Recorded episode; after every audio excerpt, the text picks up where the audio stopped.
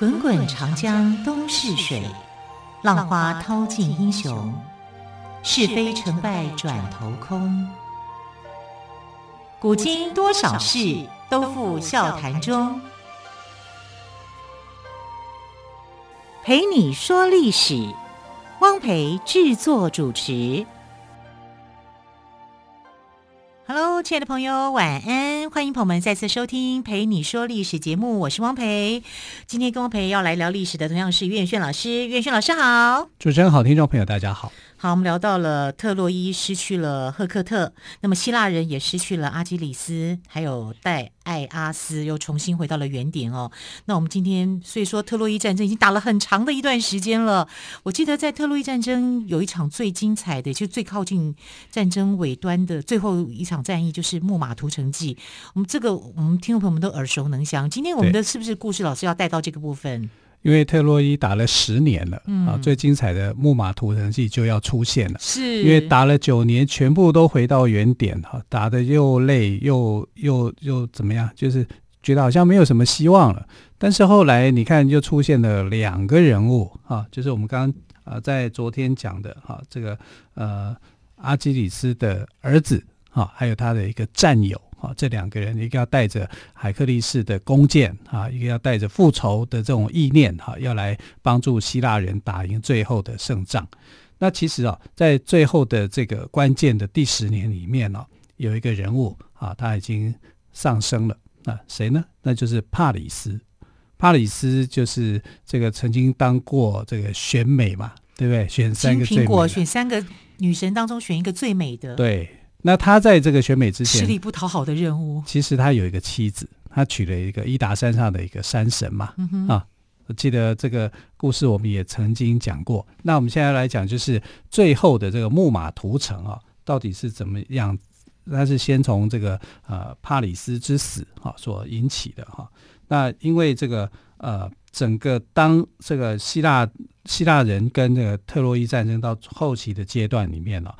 啊，赫克特过世以后，那谁是他们的一个当家的领袖呢？那是伊尼亚斯。伊尼亚斯，我们讲过他，他是爱神阿弗罗代替的儿子。啊，他跟一个叫做安克赛然他所生的一个小孩啊，私生子啊，所以他一直在保护他，保护得非常好，保护到后期他还在。但是他也很很爱特洛伊哈、这个城市。啊，所以他就跟这个希腊联军啊，最后又发生了战斗。那希腊联军发生战斗的时候，海克力士的弓箭是被呃裴洛克拿走的，对不对？哈，所以他就用这个弓箭来跟他们做战斗。那伊尼亚斯是被众神保护的，他是被神明保护的，至少他妈妈爱神会保护他。可是帕里斯没有。啊，但是帕里斯的箭术很好，所以他在阿波罗的指点之下杀了这个阿基里斯，啊，就是杀中他的，射中他的脚踝，让他过世。结果现在这个裴洛克，他在荒岛十年的时间呢，他一箭射中了这个呃，把帕里斯给射中。啊，帕里斯中箭的时候，其实他那时候还没有死，可是他不知道说，原来这个海克力士的箭啊是有毒的。因为当年海克力士曾经呃杀死九头蛇，叫许德拉，用他的这个血液浸泡在弓箭上，这个弓箭是有毒的，他不知道。啊，等到晚上的时候，他毒发的时候，才知道事情很严重了。但他想到，就是他曾经跟那个伊纳尼，也就是他的老婆啊，在海伦之前的那个山神，曾经讲过，你有生命危险的时候，我可以救你。他大概有什么方法可以救他吧？所以他就想到他这个太太，哈，他就跑去伊达山上去找伊纳尼，希望来求得他的帮忙，好看他的法力或神力能不能帮助他脱困。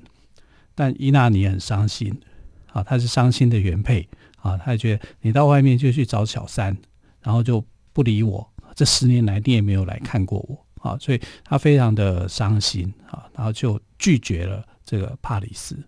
帕里斯也很难过啊，因为他觉得他用的理由就是说，我被爱神蛊惑了，爱神用爱神的魔力让我不由自主的哈就喜欢上海伦。他说的可能也是事实啦，但是原配怎么会相信，对不对啊？他就不相信，不相信的情况之下，他他也是很爱这个帕里斯的，好，可是，在当下，他就是硬下心肠来，啊，就就看着他受受苦，他想说，你受苦以后，我就来救你。但没想到，他还没有救到，他就已经死了，啊，所以帕里斯因为毒箭复发就过世。那这个女子，她的这个老婆啊，也伤心过度，啊，就在她死了以后火化的时候，跳进火场里面。为什么要这么悲剧？这所以这是一个悲剧的，到最后是一一场悲剧，很令人难过了。人神之间都是一个悲剧了。嗯、好，那帕里斯就这样就过世了。帕里斯过世以后，其实一时之间，这个对呃希腊人、希腊联军来说，还是没有办法去突破特洛伊啊。那你要突破特洛伊的话，就必须要从它的内部去做破坏。你不从你不打进他的内部的话，你不不可能开城门，他城门太坚固啊。从外围怎么打，打了十年都打不穿、打不透啊。所以这时候怎么办呢？就算有这两位重要的人物加进这个阵营来，怎么样才能够保证赢啊？所以奥德修斯他就想出了一个计谋，这个计谋是非常非常厉害的啊，而且留名后世，就叫木马计。啊，木马屠城嘛，他用的是一个木马，他是利用当时的希腊跟特洛伊的一个独特的一个信仰啊，就是说啊，我们为了要敬拜雅典娜啊，所以他就打造了一匹木马，这个木马非常非常的高，甚至比特洛伊的城门还高。你要把这个木马送进特洛伊的话，必须要把城门最高的那个部分打掉。那个是他们打了十年都打不掉的东西，可是要怎么样才能够打掉它呢？他就先把木马造好，然后把战船藏好，藏到哪里去呢？藏到就是阿波罗的的孩子被杀的那个国王所住的那个荒岛，呃，所住的那个岛屿，因为那个岛屿正好就是特洛伊的死角，他会看不到啊。然后他们就用这种里应外合的方式来做啊，当然想的就。你会不会突然之间被人家看穿？当然有可能啊！但他们就是先用这个啊，到处去砍伐树木啊，造了一个木马。造好以后，就把木马放在那边，然后人就不见了。其实人没有不见啊，就是他们有一部分的人就是搭着战船逃到那个岛的后面等待啊。那呃，重要的一些将领就藏在那个木马的身体里面。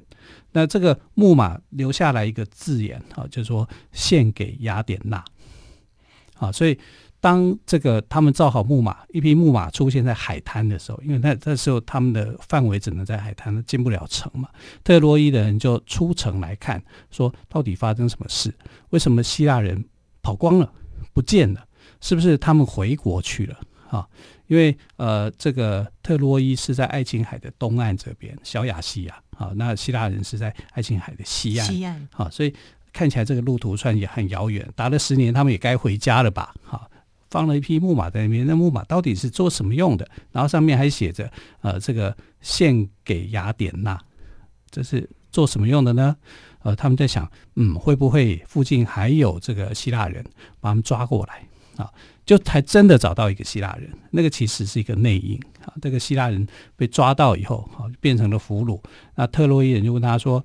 你为什么会在这里？你们造的这个木马是什么用途的？我说这个木马啊是献给雅典娜的啊。我们是因为打仗打了那么多年了，累了啊，所以他们就回去了。回去了以后呢，就是我要献神，感谢神明的帮助，所以造了这匹木马，然后想把它给烧掉。好，如果你们现在哈，因为呃我们在猜啊，如果你们特洛伊人看到这个木马，你们就会把它烧掉。把它烧掉的话。好，那雅典娜就会生气，雅典娜就会生气，就会摧毁你的城市。啊，他们想的是这一招。好，那如果这个你不烧毁它的话，这个木马可能会带给你的是一个幸福。啊，可能是相对的是这样子。那这个俘虏讲的话，其实就是我觉得就是特洛伊人相信了吗？特洛伊就相信啊。就觉得嗯，你们想要让我们烧掉木马，我偏偏不烧木马，我就把。这个跟孔明的空城计有什么两样？这想法就很单纯了、啊。可是你要拉木马进去，因为木马造的很高嘛，造的很高，你变成说你特洛伊要拆掉城门啊，前城门的一角你要拆掉，哎，打了十年都拆不掉的东西，就自己把它拆掉，就为了拉一匹木马进去。那拉到他们觉得这个木马可以保护他们的国运，就对了。对，嗯、啊，就有这种感觉。然后希腊人都走了嘛，他们认为他们打赢了最后的这场仗，啊，就非常非常的开心，啊，饮酒狂欢啊。大概欧洲人就是这个样子啊，就是呃打完了以后觉得自己胜利在卷嘛，哈、啊，就是非非常的开心哈、啊，因为这场仗真的也打了很久。可是这里面呢，就有一些是很聪明的人。他就认为说，这根本就是希腊人的诡计啊！所以有一个叫做拉奥孔的一个预言家，他也是一个智慧家哈、啊。他就认为说，这里根本就是他的诡计。我们应该用剑哦去刺刺看里面有没有人，对啊，用把这个木马给打烂，看看看到底是怎么一回事。我们怎么可以拖一个来路不明的东西？啊，当他有这个想法的时候呢，啊，甚至提出这个建议的时候呢，雅典娜知道了。哇，雅典娜又干涉啦，他又干涉了。哇，到底雅典娜怎么干涉呢？我们休息一下，再请于老师告诉我们真相。Okay, 没问题。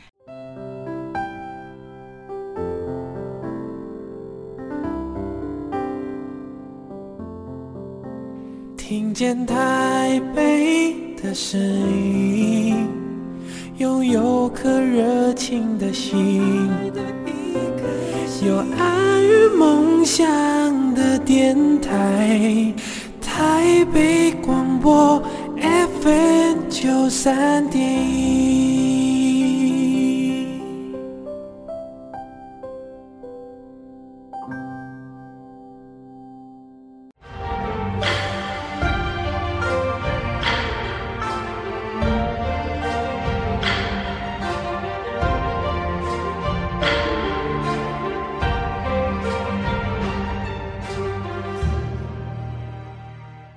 好，刚刚袁宇轩老师有谈到了哦，木马被拉进了特洛伊城。对，那雅典娜女神出来干涉了，她怎么样来干涉呢？因为雅典娜，请老师帮我们说一下。嗯，雅典娜她不希望说这个呃希腊人的诡计被发现。嗯哼。那其实特洛伊人呃有些智慧的人哈，拥有智慧的人就发现说这个是有问题的。对，智者拉奥孔。对，所以拉奥孔就被杀了啊，他派出了两条蛇。啊，去缠住了拉奥孔，而且把拉奥孔的儿子也都一起灭口了啊！就是没有人会再去讲这件事情。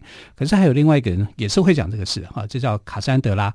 卡珊德拉是一个公主啊，然后她获得阿波罗的这个预言的能力，所以她可以知道一些事情的发生。她知道特洛伊快完蛋了，她就到处讲。可是没有人相信她啊，因为呃，这个卡珊德拉的预言呢，还有一个后遗症，就是说呃。阿波罗给他下了一个另外一个方式，就是说，他虽然说的预言都是对的，可是没有人会相信。你想想看嘛，就是我都已经打赢胜仗了，人家边讲这些风凉话，谁会相信你？啊，所以卡珊德拉的话也没有人相信。没有人相信的情况之下，木马拉进了特洛伊之后，有一天，啊，这个被奸细就赶快去敲敲门，啊，敲敲木马，把里面的这些战士。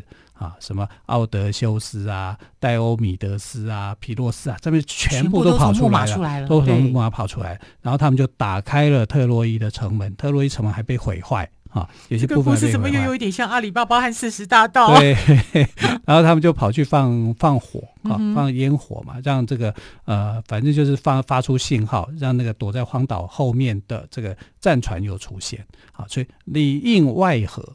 因为内部已经被控制，他们到处放火啊，然后就这样把特洛伊给灭了啊。然后皮洛斯因为阿基里斯的小孩，所以他就找上了普瑞阿摩斯，把普瑞阿摩斯的头给砍下来，为他父亲来报仇啊。然后那个梅内劳斯，也就是海伦的丈夫啊，就找上海伦。海伦这时候又改嫁了啊。她在这个帕里斯过世以后呢，她就改嫁给。另外一个王子啊，就是曾经雅典娜化妆过的那个人啊，所以呃，他就觉得你的操守这么样的不好，你背弃了我，你又背弃了帕里斯，又怎么样？他就想要动手杀他。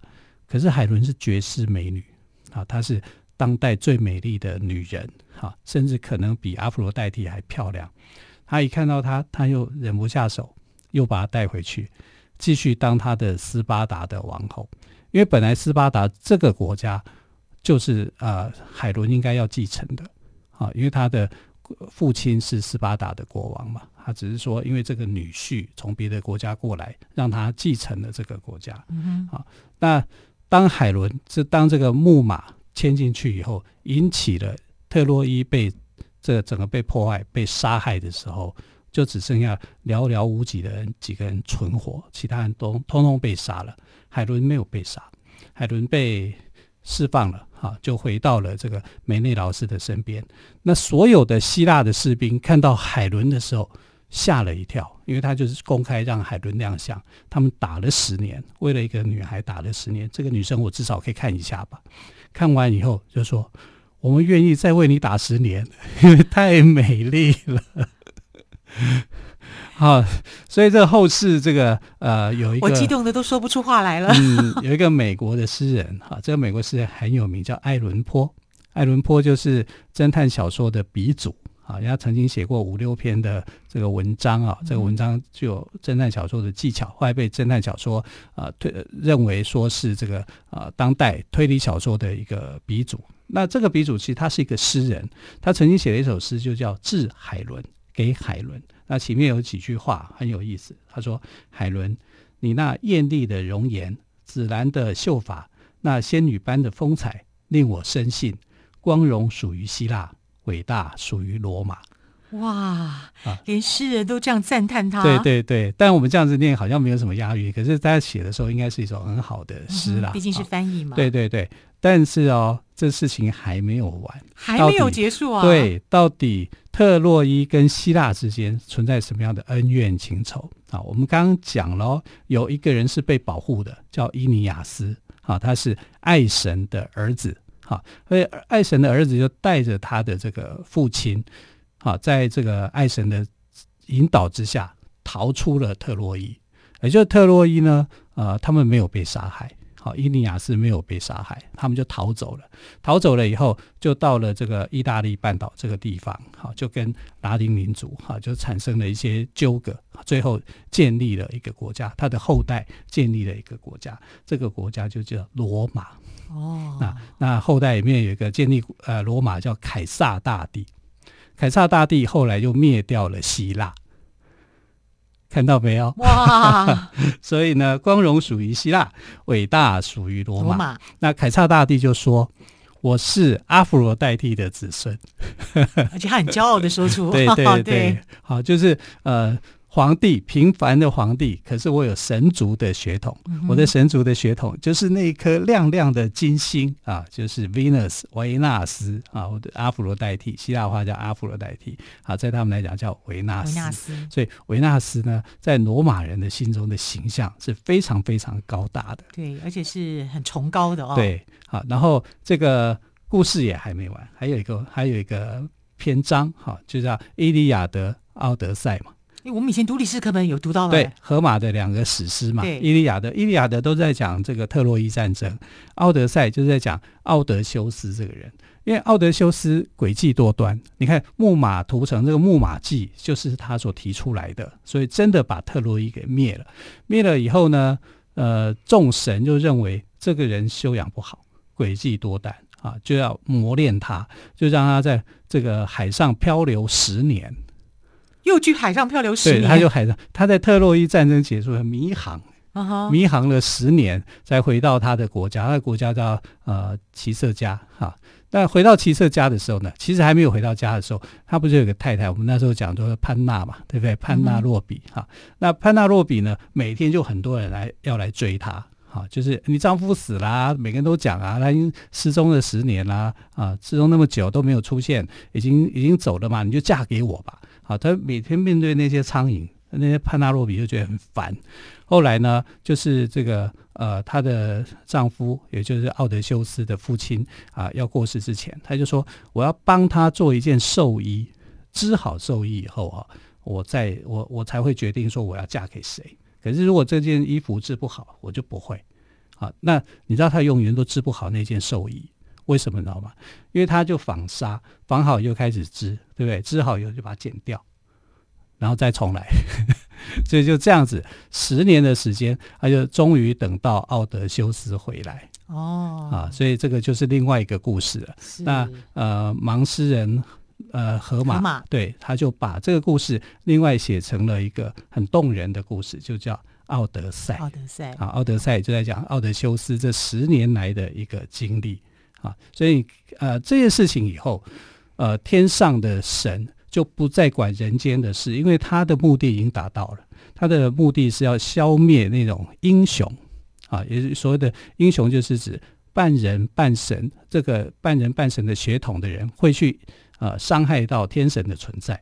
啊，所以他就利用了这次的战争，消灭了非常多的英雄。是啊，那些英雄在回归这个希腊的途中啊，也遭受到袭击，啊，遭受到风暴或怎么样。所以真正能够回到他们国家的，并没有几个人。啊，连奥德修斯这样诡计多端的人，啊，都漂流了十年，最后才千辛万苦的，好回到希腊去。哇，我们用了很长的时间哦，对对对，讲述了呃。特洛伊战争，对哦，我觉得非常的精彩，但是也非常的。令人惊心动魄哦，呃，整个特洛伊战争可以说是希腊人依照自己的形象创造了他们的神奇。我们会发现这些神明，我们都说的神啊，好战但是有创意，明智但是很凶猛，深情但是非常的爱嫉妒。那么虽然有的很温柔，但是却很残暴；有些的形象是慈悲，但是又有仇必报，所以是非常的人性化。对。那么非常感谢岳轩老师用了这么长的时间跟我们分享特洛伊战争，也最后还带到了木马屠城记，这些都是。我们在成长的过程当中，在历史课本上看到的，非常谢谢岳轩老师，谢谢。我们这个月是讲这个了，但之后呢，我们还有更多的历史故事要说给大家听。对，今天是一月二十八号嘛，那我们下个星期一再见的时候，过年了，已经是要过年了哦。下个星期一呢，已经就是除夕了，大年夜了。岳轩老师会带来更多有关于除夕、中国农历新年的精彩故事，我们也期待下个星期一跟听众朋友们一起在星期一的夜晚。守岁过新年，亲爱的朋友，我们就下个星期一再会喽，拜拜，拜拜。